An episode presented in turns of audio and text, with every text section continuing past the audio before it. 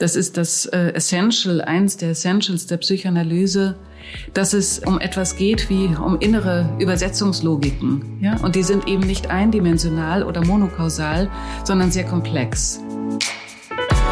IPU Berlin Podcast 50 Minuten.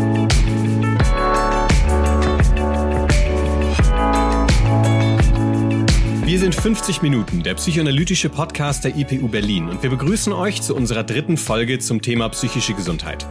Mit der Folge werden wir das Thema erstmal abschließen, um beim nächsten Mal genauer zu den psychischen Störungen zu kommen.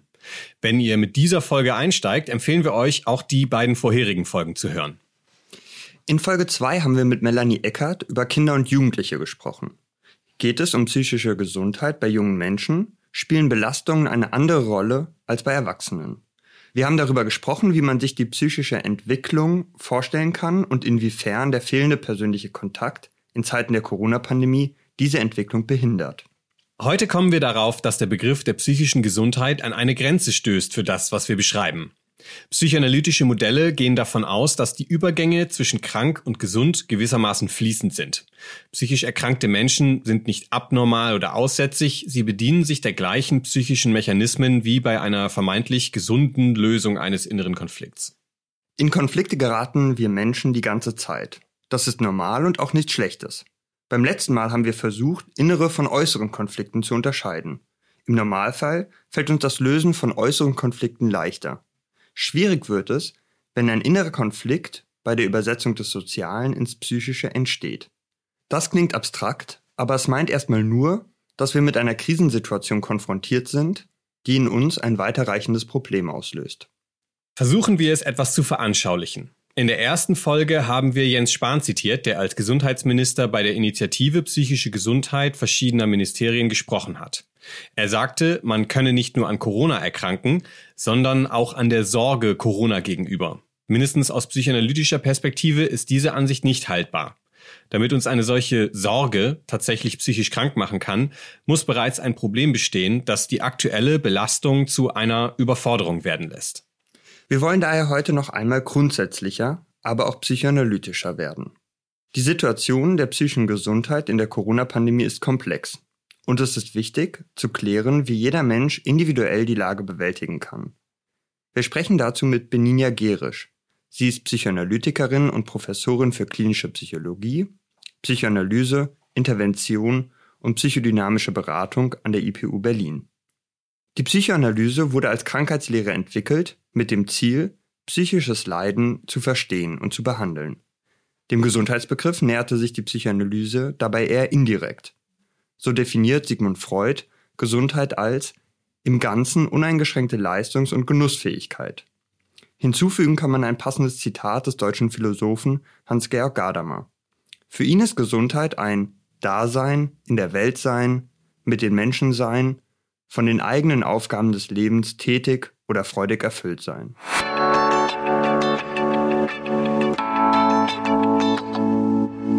Aufgrund der gegenwärtigen Corona-Pandemie und der damit einhergehenden Restriktionen sind viele Menschen gerade nicht uneingeschränkt leistungs- oder auch genussfähig. Auch können wir gerade nicht mit anderen Menschen sein. Können wir dann in dieser Pandemie überhaupt psychisch gesund bleiben?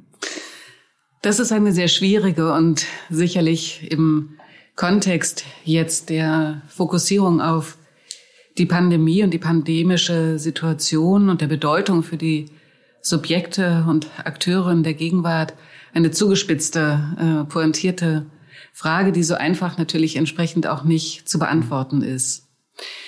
Grundsätzlich stimmt es natürlich, das, was uns die Psychoanalyse als Erbe Freud vor allem hinterlassen hat, ist ja nicht nur die Definition der psychischen Gesundheit, so wie von Ihnen zitiert, sondern er hat ja eine Trias beschrieben, nämlich arbeitsfähig, symptomfrei und liebesfähig. Und in der Liebesfähigkeit steckt ja das, worauf Sie hinaus wollten, nämlich auf die hohe Bedeutung und die hohe Relevanz, die Bindung und Beziehungen für uns haben. Und äh, jetzt abgesehen davon, dass viele Menschen durch die pandemische Situation in eine äußerst prekäre berufliche Situation geraten sind, nämlich der Gestalt, dass sie entweder eben ihren Arbeitsplatz verloren haben, in Kurzarbeit sind oder gar nicht arbeiten können, weil sie in bestimmten Branchen sind, in denen sie gleichsam mit einem äh, pandemisch begründeten Berufsverbot belegt sind. Äh, das ist sozusagen die eine Seite, die einen, die einen Effekte, die mit Sicherheit auch zu äh, psychischen und unter Umständen auch körperlichen Folgen führen. Die anderen, und das ist ja das, worauf Sie hinaus wollten, vermute ich zumindest, äh, das ist die Situation, dass wir alle gezwungen sind, auf soziale Kontakte, was konstitutiv ist eigentlich für unser Leben, sozusagen für unsere Lebensführung und auch im Hinblick auf psychische Gesundheit, dass wir genau auf die verzichten müssen. Ja, und zwar in einer Weise, wie es wahrscheinlich für die meisten so noch nie da gewesen ist. Genau, und darüber hat sich ja das Zusammenleben der Menschen auch grundlegend verändert. Und damit einhergehend vielleicht auch die Frage, hat sich dann der Maßstab, was wir jetzt als gesund beschreiben, hat sich der auch verändert? Na, die Hoffnung wäre eigentlich eher eine umgekehrte. Die Hoffnung wäre weniger die, dass sich da der Maßstab verändert haben könnte, sondern dass etwas in den Blick rückt, gewissermaßen freigelegt wird an etwas, was ich als konstitutiv beschrieben habe für äh, Subjektivität oder für Menschsein schlechthin, mhm. nämlich die hohe Relevanz von äh, sozialen Beziehungen. Ja? Also man könnte auch fast sagen, in der Abwesenheit dessen, was wir jetzt alle im Moment beklagen und worunter wir alle mehr oder weniger stark leiden, liegt insofern auch eine Chance, dass etwas an hoher Bedeutung, an psychischer Relevanz und auch im Hinblick auf psychische Gesundheit sozusagen in ganz anderer Weise in den Blick rückt. Und das haben wir ja quer durch alle Medien, ob jetzt die äh, sozialen Medien, aber auch die Feuilletons, überall haben sie jetzt in der Vergangenheit in äh, dem einen Jahr hat es immer wieder Beiträge gegeben, die sich genau mit diesem Essentiellen sozusagen, was uns fehlt, fehlt jetzt mal abgesehen eben tatsächlich von den sehr prekären wirtschaftlichen und sozioökonomischen Situationen, unter denen viele zu leiden haben. Aber da ist etwas sozusagen in den Blick ge gerückt, ja, unter dem viel zitierten Brennglas, was im Hinblick auf die Definition auf was psychische Gesundheit ist, einen hohen äh, Stellenwert haben könnte oder einen tatsächlichen Gewinn darstellt. Ja? Und damit sprechen Sie ja schon auch das Thema an des Alleinseins, was jetzt auch immer wieder großmedial beschrieben wurde. Na, worauf ich mich beziehe, ist, glaube ich, eher eine, eine Perspektive, auch eine methodische Perspektive sozusagen, die zunächst mal davon ausgeht, dass wir nicht von so schlichten monokausalen Rekonstruktionen ausgehen können im Sinne, dass es simple äh, Verknüpfungen gibt zwischen dem sozialen, also der äußeren Realität und der äh, inneren. Ja, wir müssen immer in Betracht ziehen, dass es, und das ist ja letzten Endes das Erbe, was wir mit Freud antreten, das ist das äh, Essential, eins der Essentials der Psychoanalyse, dass es äh, um etwas geht wie um innere Übersetzungslogiken, ja, und die sind eben nicht eindimensional oder monokausal, sondern sehr komplex. Was ich damit sagen will, ist, dass eben nicht alle Menschen in gleicher Weise auf äußere Umstände wie prekär, dramatisch, erschütternd, die auch immer sein mögen, reagieren. Und das ist sozusagen das, was wir, das ist die psychoanalytische, aber auch die methodische Perspektive, in dem Sinne, dass wir genauer schauen müssen, was genau macht es denn jetzt eigentlich mit den Menschen? Zum Beispiel das erzwungene Alleinsein oder der weitestgehende Verzicht auf soziale Kontakte. Ja? Mhm. Unabhängig davon, dass es natürlich heute ganz andere technische Möglichkeiten gibt, das auch zu kompensieren. Aber klar ist auch, dass das nicht ausreicht. Ja? Also der bloße Zoom-Kontakt auch mit der äh, Familie oder mit den Freunden oder der Kontakt über Social Media reicht nicht hin. Das ist schon klar, einigermaßen klar zumindest. Ja? Äh, was davon sozusagen bleibt das, und wie es sich verstetigt, das ist, steht doch auf einem anderen Blatt. Aber ich möchte eigentlich auf diesen wichtigen Punkt hinaus, dass wir vorsichtig sein müssen in äh, eben so ganz einfachen in so ganz einfachen Systematiken zu denken, da ist jetzt etwas ganz Schlimmes, was uns alle im Griff hat. Und das hat äh, eindimensional betrachtet immer auch diese Effekte. Mhm. Das bedeutet, wenn wir es anders betrachten und in der Komplexität betrachten, müssen wir auch schauen und sehen, dass eben A, das hatte ich schon gesagt, Menschen nicht in der gleichen Weise ähm, mit ähnlichen oder vergleichbaren Bewältigungs- und Abwehrmechanismen auf äußere Umstände reagieren, sondern dass die auch die entsprechenden Bewältigungsmechanismen sehr viel auch zu tun haben mit den inneren gewachsenen psychischen Dispositionen. Das heißt, auch nicht alle diese Einschnitte, die wir jetzt gerade erleben, in gleicher Weise als besonders bedrohlich oder gar schlimm empfinden. Das bedeutet nämlich auch, und äh, das sehen wir sowohl in der Praxis, in der Klinik, äh, aber auch in Gesprächen sozusagen äh, über das Klinische hinaus, dass letzten Endes auch etwas, was vielleicht als ein latentes Störungspotenzial da ist, mittels der pandemischen Situation camoufliert oder rationalisiert werden kann.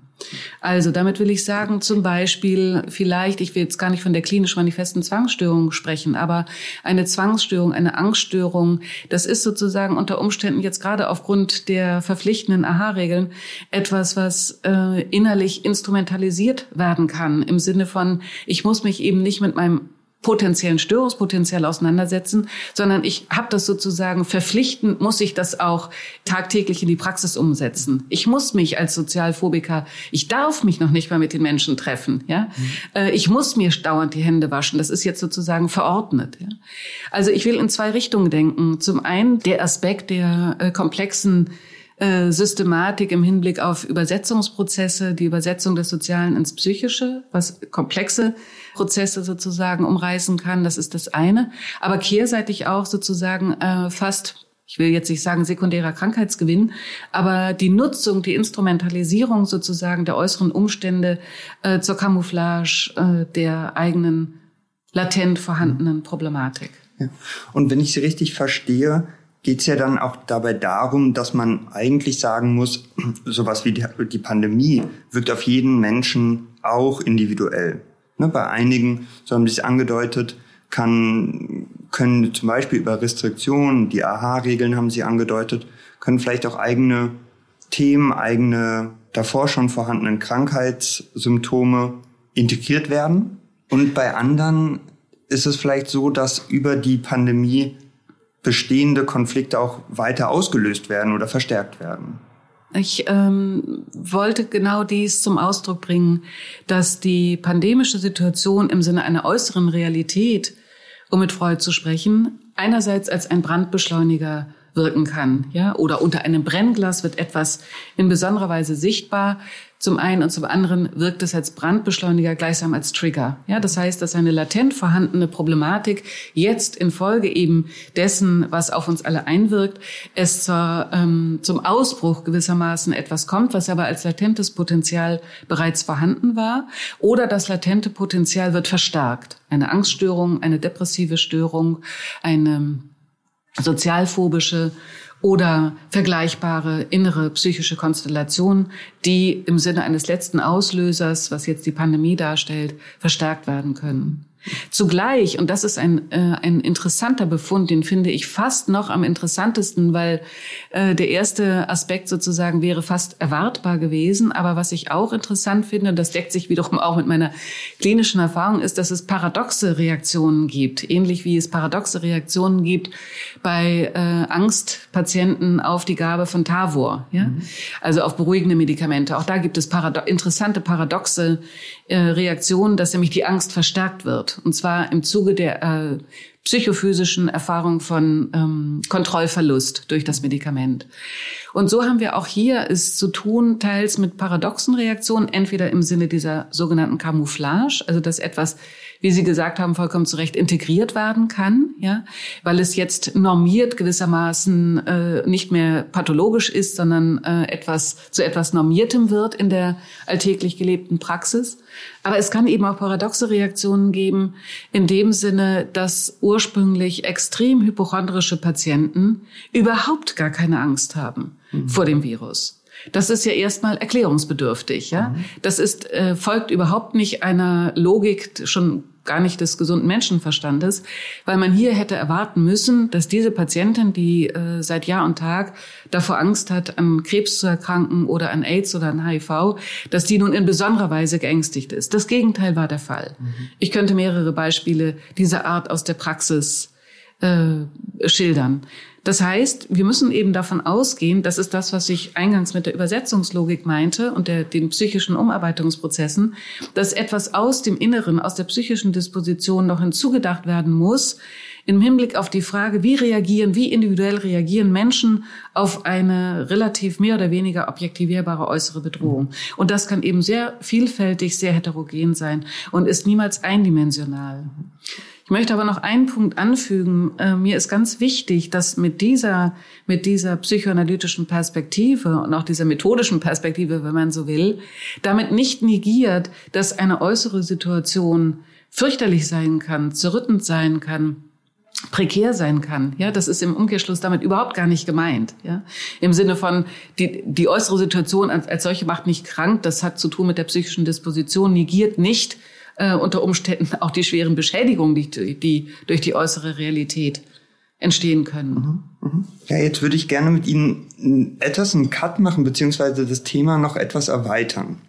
Sie hatten ja auch schon angedeutet, dass ähm, in, sicherlich auch äh, durch die Pandemie das gesellschaftliche Interesse an psychischer Gesundheit beziehungsweise psychischem Wohlbefinden ähm, nochmal mehr zugenommen hat. Das können wir sicherlich auch schon in den letzten Jahren so beobachten vermeintlich auch zu einer konträr sich rasant entwickelnden Berufswelt mit stetig steigenden Anforderungen haben Ratgeber zu stressfreiem Leben oder psychischem Wohlbefinden zugenommen. Retreats und Kuren versprechen Entspannung, ne, versprechen stressfreies Leben. Wie beobachten Sie diese Entwicklung denn?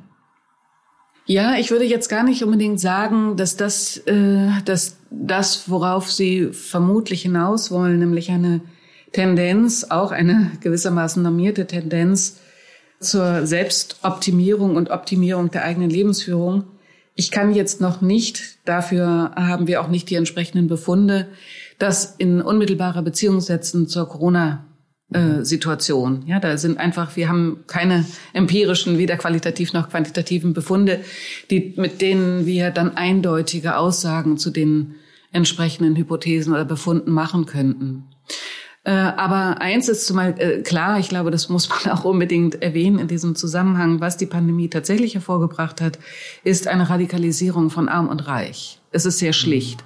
Das heißt also, dass mit den entsprechenden Möglichkeiten, die einem zur Verfügung stehen, ob jetzt ökonomische oder andere Ressourcen, man besser durch die Pandemie kommt, als wenn man die eben nicht hat. Das wird sehr, sehr deutlich.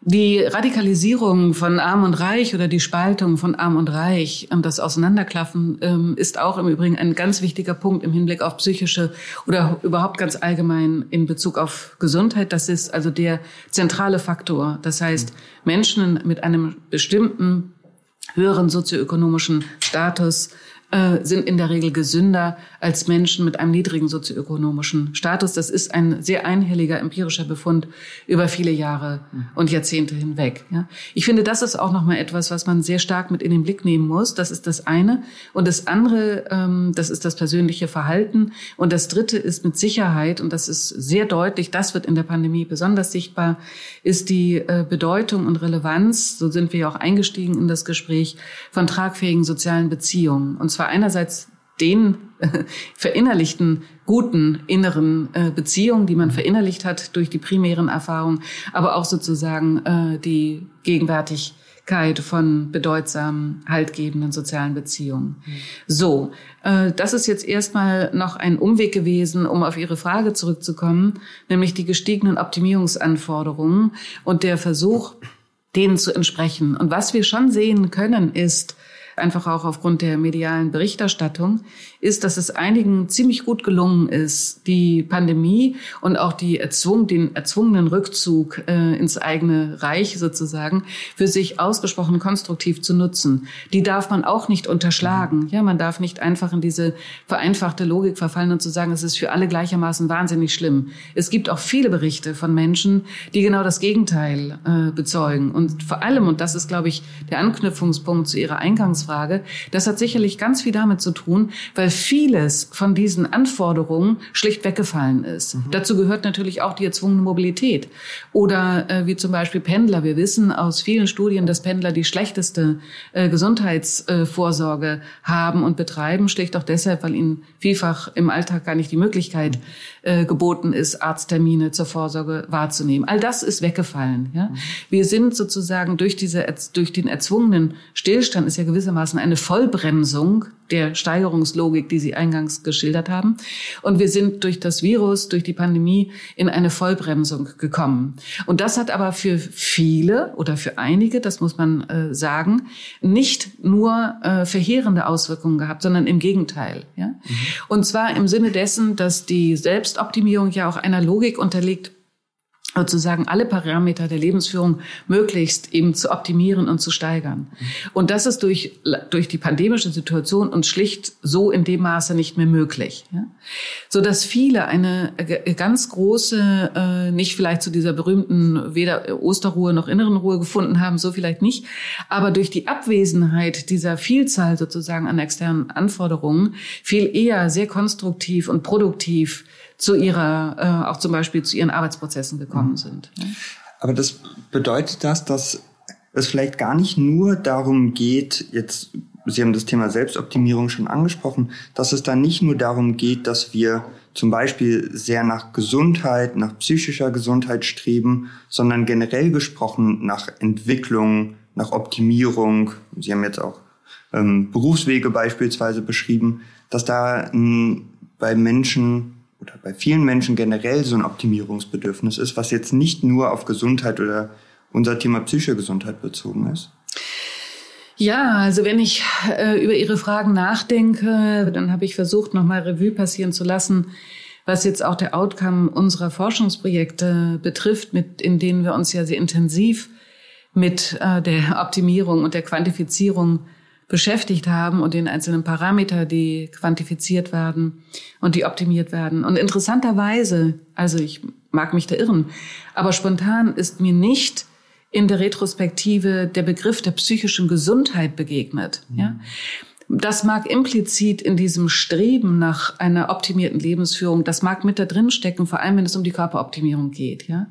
Aber bei der Körperoptimierung ist es auch weniger nach meinem Eindruck weniger orientiert an etwas, was man Gesundheit nennen könnte, sondern was ein, ein normierter äh, Körperoptimierungsbegriff eigentlich beinhaltet. Ja, also ich will damit sagen, dass eigentlich die äh, Strategien und die Techniken zur Optimierung des Körpers, der psychischen, aber vor allem auch der körperlichen Gesundheit absolut äh, entgegenwirken. Ja, ob ich jetzt den, den schönheitschirurgischen Eingriff nehme, der mit Risiken verbunden ist, ob ich exzessives Sporttreiben nehme, was immer auch natürlich bei aller Fitness, die man damit durch erlangt, kehrseitig auch mit Risiken behaftet ist. Und zwar Risiken auf beiden Ebenen.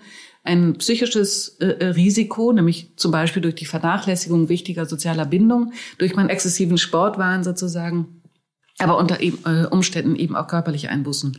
Das heißt, das Ideal, woran sich da orientiert wird, ist nach meinem Eindruck nicht im Kern das, was auch die WHO unter Gesundheit versteht oder äh, man unter psychischer Gesundheit mhm. versteht. Und ich glaube, das ist, äh, da, da steckt eine Paradoxie drin in mhm. gewisser Weise. Und ich glaube, das ist aber auch tatsächlich der interessanteste Befund, ja? Mhm. Äh, was eben auch dazu führt, dass Menschen trotz der Risiken und trotz der Gefahren, um die sie auch wissen, gleichwohl dann diesen Optimierungswahn sozusagen mhm. ihm erliegen oder ihn äh, exzessiv betreiben. Mhm.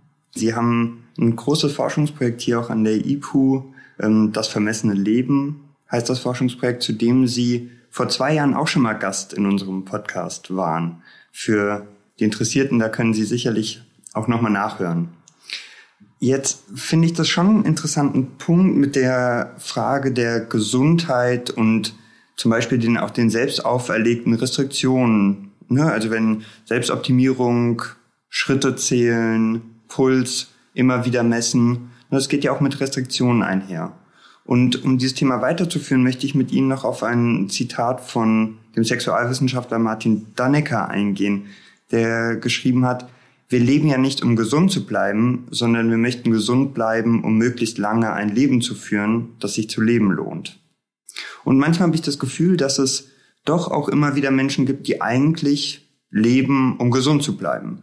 Wo es gar nicht um ja, die hedonischen, die angenehmen Aspekte mehr im Leben geht, sondern es wirklich eher ein Leben ist, wo immer wieder nur Self-Tracking betrieben wird, alle Kalorien gezählt wird. Finden Sie auch, dass das mehr in die Gesellschaft Einzug gehalten hat?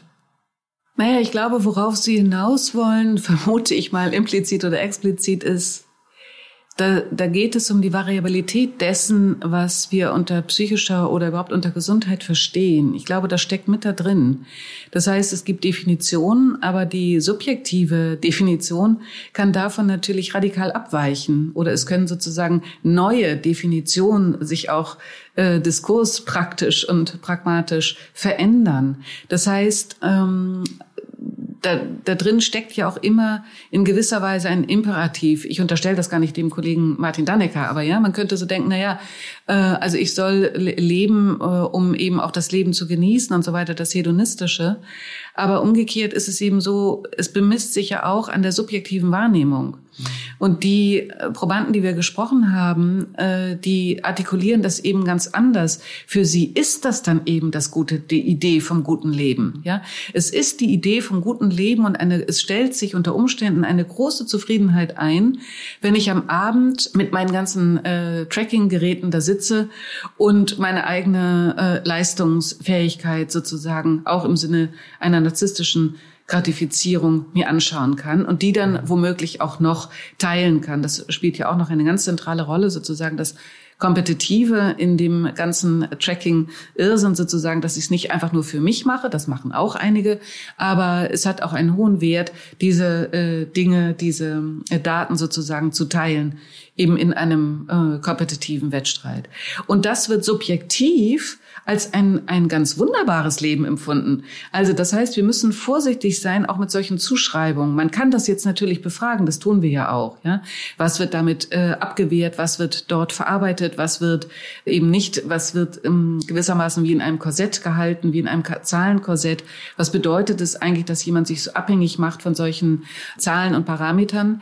Das kann man jetzt aus psychoanalytischer Perspektive befragen, aber wir dürfen, glaube ich, nicht schnellschüssig den, den äh, im Umkehrschluss Umkehrschluss unterstellen, dass das äh, nicht jemand ist, der ein gutes Leben lebt. Ja, und äh, das ist, glaube ich, die Botschaft, die ich senden möchte. Ja. Weil wir dann wieder in die Schwierigkeit kommen, ähm, eine Hypothese, auch unter Umständen eine normierte Hypothese zu formulieren. Was ist denn jetzt das gute Leben? Und was heißt eigentlich Genuss? Ja, für den einen ist eben Genuss stundenlang. Ähm, früher war es die Spielhalle, heute ist es jetzt gerade unter Corona-Bedingungen ist es die Spielsucht, von der gesprochen wird. Also viele spielen wie verrückt für oder mit oder gegen Geld. Andere äh, versuchen sich exzessiv fit und gesund zu halten durch vielerlei äh, Sportarten, die sie vorher vielleicht auch schon betrieben haben, aber jetzt in Extenso äh, ausüben und darüber auch eine starke, auch subjektiv das Gefühl haben, sich etwas Gutes zu tun, weil sie den Körper optimiert mhm. haben. Und es wäre fatal, wenn man jetzt sagt, na ja, das mag ja alles ganz toll sein und deine Zahlen, Daten und Fakten, aber du lebst ja gar nicht. Ja? Dann guckt er sie wahrscheinlich an und sagt, wieso, ich lebe ein ganz großartiges Leben. Ja? Ich glaube, Sie verstehen in etwa, in welche Richtung meine Argumentation geht. So dass man, dass man da auch nicht zu, zu vorschnell generalisieren und normieren sollte. Das, damit haben Sie auch bei, bei der Corona-Pandemie angefangen und ich finde, das ist eigentlich auch ein ganz schönes Schlussstatement, ne? dass es vielleicht da nicht unbedingt immer zu vorschnell um Generalisierungen oder Verallgemeinerungen gehen sollte, ne? sondern dass man da auch bei auf, dies, auf das einzelne Individuum auch schauen sollte. Ja, und das ist das, was unser Zugang, auch der methodische Zugang ist in unserem Forschungsprojekt, dass wir immer wieder geschaut haben, wie sieht es aus mit den individuellen Übersetzungsprozessen? Ja, wie kommt es, dass es eben auch Menschen gibt, die auf diese Selbstoptimierungsanforderungen, die auch zum Teil gar nicht zur Wahl stehen, das ist ja nicht, das ist auch ein Irrglaube. Ja, viele Menschen sind einfach Optimierungsprozessen auch im Beruf ausgesetzt, wo sie gar nicht entscheiden können, ob sie das wollen oder nicht. Es ist eben eine externe Anforderung, der sie genügen müssen. Und wie kommt es eigentlich dazu? So haben wir ja auch entsprechend Typen gebildet im Sinne Max Webers. Wie kommt es, dass Menschen hochgradig begeistert sind davon, ja, affirmativ sozusagen darauf anspringen und sich äh, in, in der Fantasie oder auch faktisch sich als Global Player verstehen mit 97.000 Geräten um sich herum und so das Gefühl haben, wie Hartmut Rosa es beschrieben hat, ich bin eben der Spieler, der Global Player, der alles im Griff hat und daraus ganz viel Gewinn zieht, ja.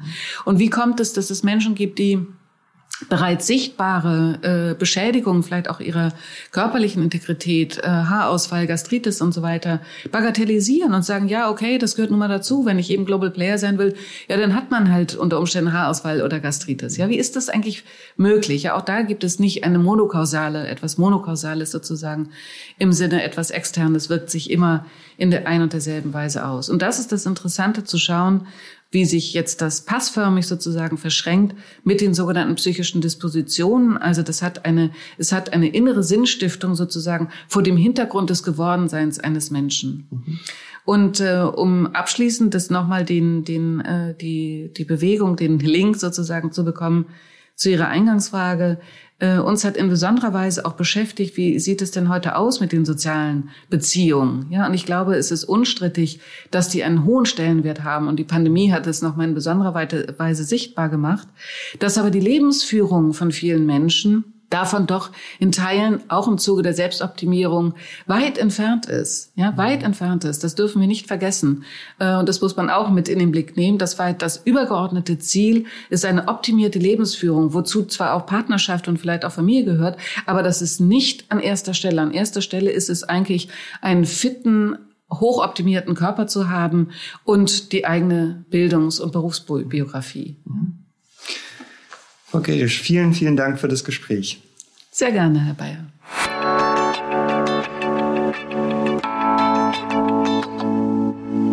Arbeitsfähig, symptomfrei, liebesfähig. Wenn das gewährleistet ist, sind wir psychisch gesund. Natürlich ist das relativ und das ist auch nur eine von verschiedenen Ansätzen zur Definition psychischer Gesundheit aus psychoanalytischer Sicht. Im Gespräch mit Frau Gerisch haben wir auch gehört, wie komplex die Angelegenheit ist. Wir wollen daher nochmal auf zwei Aspekte genauer eingehen. Das erste ist, was Frau Gerisch bezeichnet hat als die Übersetzung des Sozialen ins Psychische. Sie sprach von inneren Übersetzungslogiken, von Bewältigungsmechanismen und inneren gewachsenen psychischen Dispositionen. Diese Dispositionen entstehen im Laufe der Entwicklung, über die wir in der letzten Folge mit Melanie Eckert gesprochen haben. Kommen wir also zur Übersetzung und zur Bewältigung.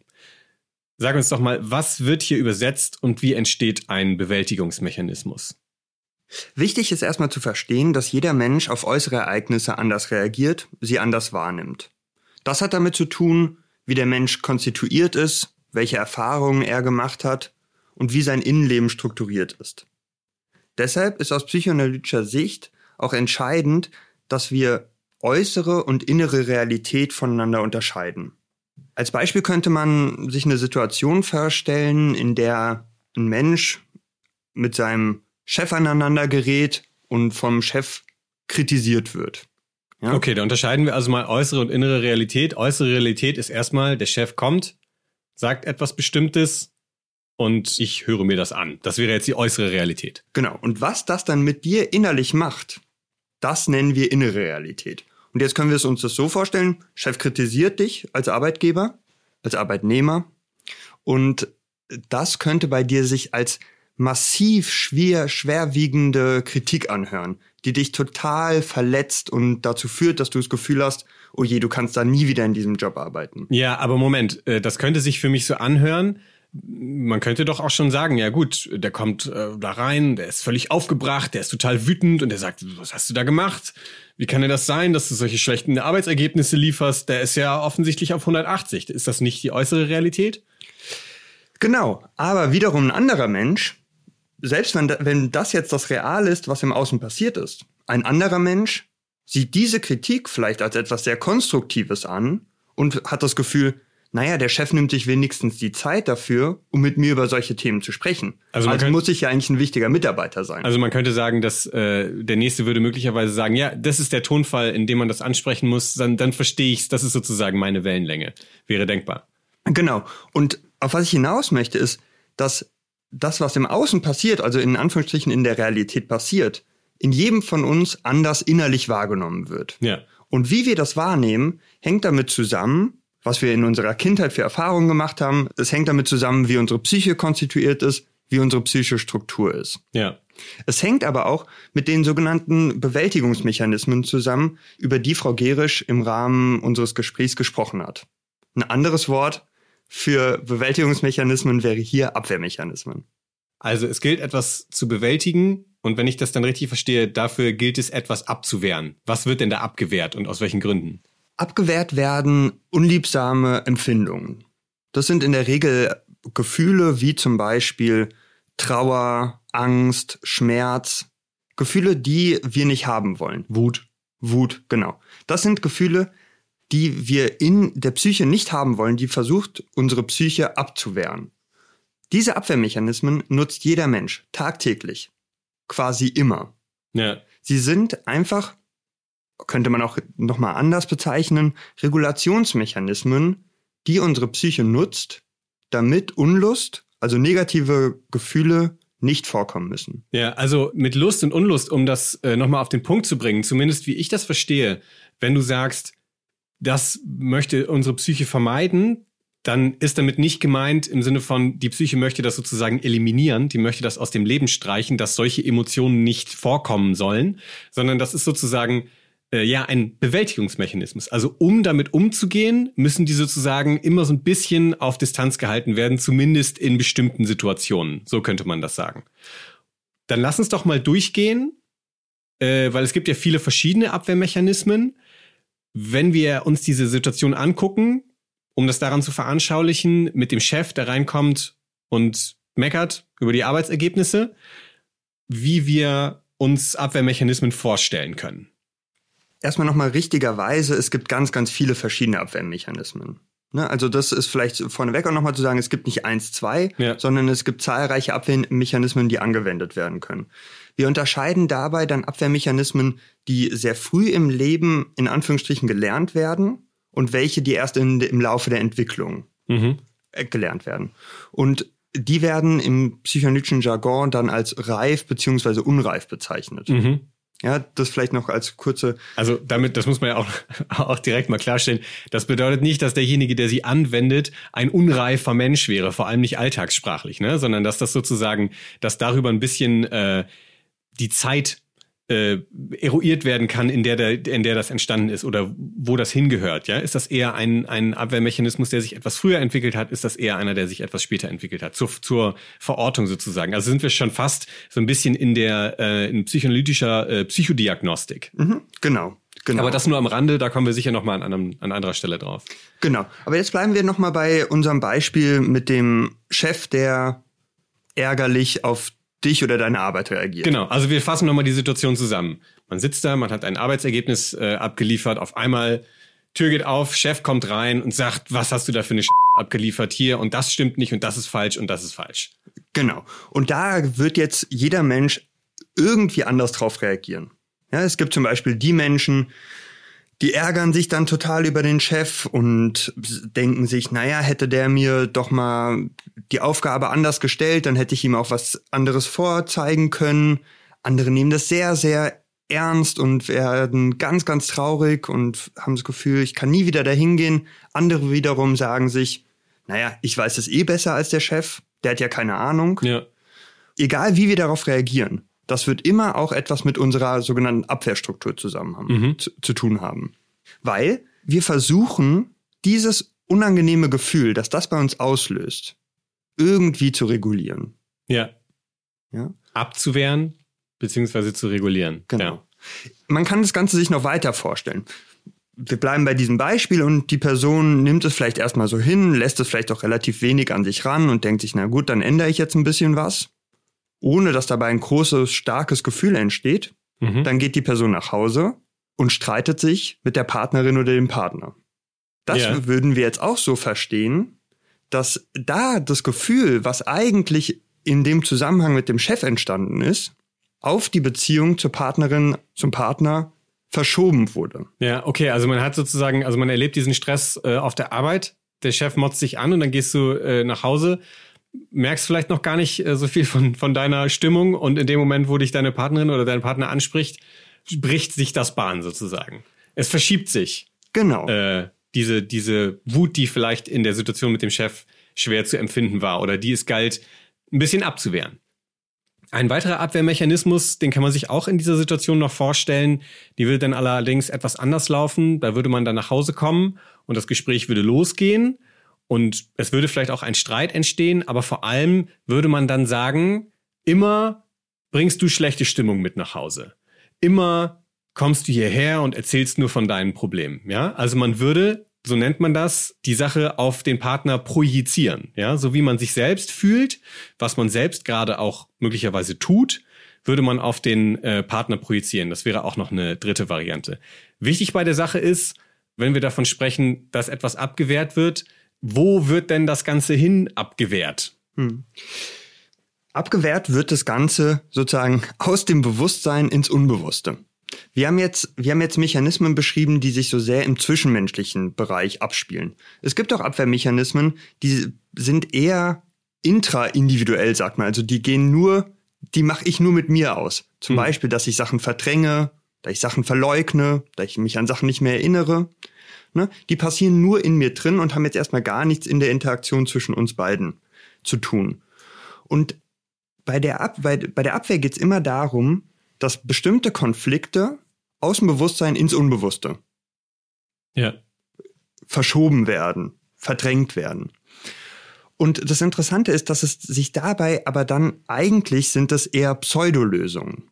Ne? Die Konflikte haben sich erstmal nicht aufgelöst, sondern sind einfach aus dem Bewusstsein verschoben worden. Ja. Ne? Das heißt, die sind nicht mehr so präsent, aber sie sind noch da. Ja, man hat sie aus der bewussten Situation abgewehrt und jetzt stehen sie erstmal nicht mehr im Weg sozusagen. Genau. Genau. Und ich finde, hieran kann ja schon ein bisschen deutlich werden, dass Abwehrmechanismen auf der einen Seite was enorm Notwendiges sind, ne, damit wir nicht die ganze Zeit nur Unlust erfahren oder Konflikte auch mal beiseite schieben können, dass Abwehrmechanismen aber auch etwas Dysfunktionales haben können. Ja. Ne, dass es, dass die Konflikte dann eben nicht wirklich gelöst werden, sondern erstmal nur weggeschoben werden, abgewehrt werden und trotzdem irgendwie noch da sind. Und deshalb ist es manchmal wichtig, bleiben wir bei dem Beispiel, dass man vielleicht irgendwann realisiert, ne, wenn sich die Wogen ein bisschen geklettet haben zu Hause, dass man ja eigentlich gar nicht sauer auf die Partnerin, auf den Partner war, sondern dass es da um einen anderen Konflikt ging. Ja. Ne, dass, dass dann quasi auch die, die Abwehr, die dann irgendwann unbewusst, oder also der Konflikt, der irgendwann unbewusst wurde, dass der vielleicht auch wieder hochgeholt werden kann und dann gesagt werden kann, hm, das hat jetzt, das war jetzt vielleicht ein bisschen ungerecht von mir gegenüber der Partnerin, dem Partner und eigentlich ging es gar nicht darum. Ja. Sondern es war ein Konflikt aus der Arbeitssituation. Ja. Und wenn du sagst dysfunktional, das heißt, ab einem gewissen Ausmaß beispielsweise kann es dann auch problematisch werden. Genau. Das kann auch problematisch werden. Das kann in Anführungsstrichen krank machen. Das kann zu psychischen Störungen auch führen, zu Symptomen führen.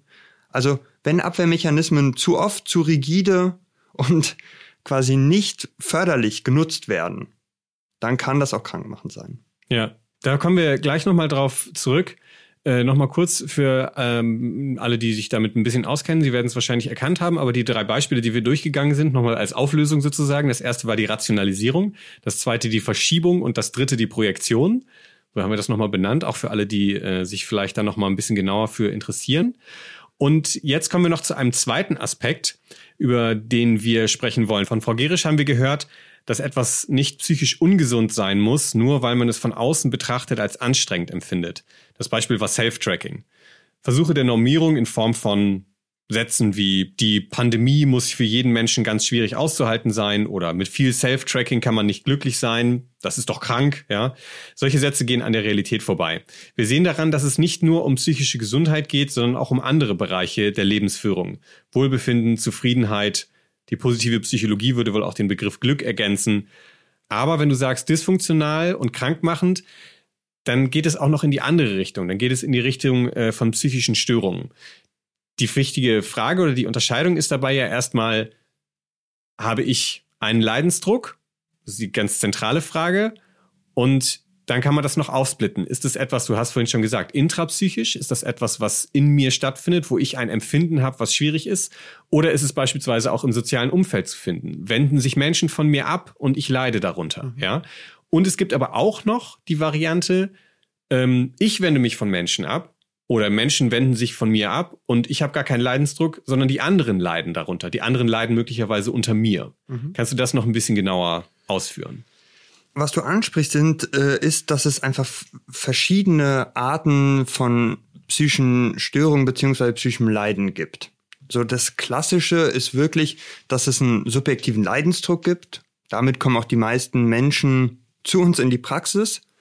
Ja, ich glaube, das kennen, kennen die Hörerinnen und Hörer auch.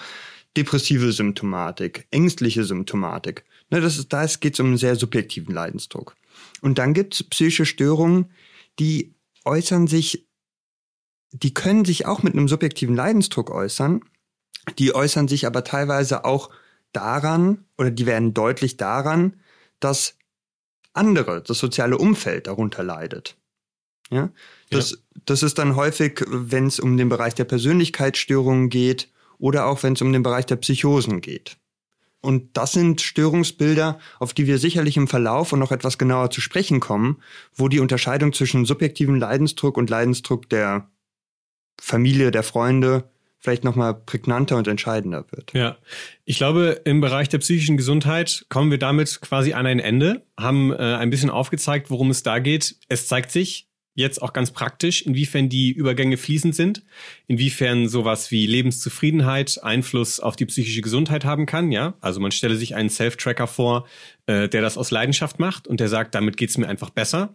Ich bin damit zufriedener und das hat meistens auch einen Einfluss auf die psychische Gesundheit. Und dann ähm, können aber, nehmen wir mal das Beispiel, natürlich auch Situationen entstehen aus dieser Self-Tracking, also zum Beispiel aus einem, einer massiven Self-Tracking-Situation, ähm, aus der ein Leiden entsteht. Ja, jemand, der sagt, ich muss immer weitermachen, ich bin besessen davon und das ist, ich leide darunter, das ist schwierig für mich, oder dessen Umfeld sich äh, abwendet, weil ähm, er nur noch damit beschäftigt ist, oder auch sie. Und diese fließenden Übergänge, das ist ja das Zentrale, worauf wir hinaus wollen. Und das ist ja auch der Grund, weshalb wir beim nächsten Mal für das Gesamtbild mit psychischen Störungen weitermachen.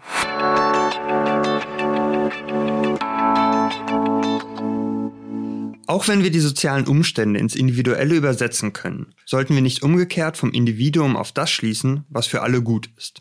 Diese Rückübersetzung der individuellen Situation in den gesellschaftlichen Kontext funktioniert nicht ohne weiteres. Vielmehr sind wir mit einer Vielfältigkeit konfrontiert, mit einer Ambiguität, also der Mehrdeutigkeit der Welt. Sind wir zu der sogenannten Ambiguitätstoleranz in der Lage, können wir erkennen, was für mich gut ist, muss für dich nicht gut sein und umgekehrt. Dabei geht es nicht nur um psychische Gesundheit. Der Begriff kommt an eine Grenze, wenn wir uns ernsthaft mit der psychischen Situation von Menschen auseinandersetzen. Das betrifft die Corona-Pandemie mit ihren besonderen Belastungen, gilt aber auch sonst.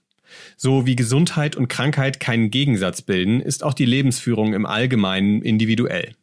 Glück, Zufriedenheit, Genuss und Wohlbefinden, aber zum Beispiel auch moralische Ansprüche sind bis zu einem gewissen Grad Ansichtssache. Trotzdem hängen diese unterschiedlichen Begriffe miteinander zusammen. Das persönliche Glück kann durch psychische Belastung getrübt werden. Eine psychische Störung wird zu weniger Zufriedenheit im Leben führen. Genuss und Wohlbefinden sind ein Zeichen psychischer Gesundheit und sie können entscheidend erschwert sein, wenn wir unter Stress leiden oder krank sind. Diese Dinge haben eine Schnittmenge mit psychischer Gesundheit, aber sie sind sehr viel weitläufiger. Wenn man so will, ist das eine ziemlich psychoanalytische Erkenntnis, die wir in den letzten drei Folgen erarbeitet haben. Wer unsere drei Folgen zu psychischer Gesundheit gehört hat, kann an dieser Stelle testen, ob etwas dran ist an dem, was wir erzählt haben und mit diesem Podcast versuchen. Für manche wird es vielleicht etwas frustrierend sein, dass wir jetzt vor mehr Fragen stehen als am Anfang. Andere werden es spannend finden, wollen mehr wissen, tiefer gehen. Natürlich hoffen wir, dass wir euer Interesse geweckt haben. Aber es ist ebenso wichtig, genau hinzuschauen, wenn sich noch andere Gefühle dazu gesellen. Psychoanalytisch betrachtet wäre fast interessanter zu fragen, woher die Frustration bei denjenigen kommt, die eindeutige Antworten fordern. Was wie eine Selbstverständlichkeit daherkommt, verbirgt meist besondere Einblicke. Was das heißt, werden wir immer wieder versuchen darzustellen. Erstmal verabschieden wir uns für heute. In den nächsten Folgen machen wir dann an dieser Stelle weiter. Dabei legen wir den Fokus auf das Thema psychische Störungen.